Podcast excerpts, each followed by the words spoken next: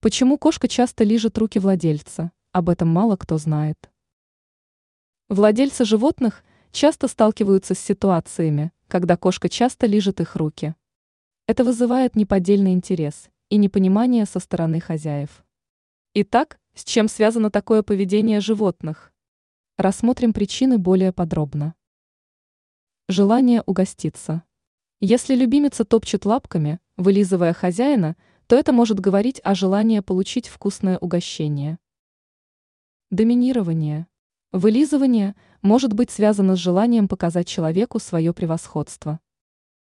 Аллергия и паразиты. Плохое питание может приводить к аллергии у кошки, которая, в свою очередь, может выражаться через вылизывание своей шерсти и человека. Паразиты – еще одна причина. Вылизывая, кошка просит человека о помощи. В этом случае важно обратиться к специалисту, который должен назначить лечение. Скука. Если кошка долгое время находится наедине с собой, то со временем она может начать скучать. В борьбе со скукой животные прибегают не только к порче предметов, употреблению большого количества пищи, но и к вылизыванию человека. Стресс. Поход к ветеринару, переезд в новый дом или появление нового члена семьи – все это может вызывать стресс у питомца. В попытках справиться с тревогой кошка может начать вылизывать хозяина.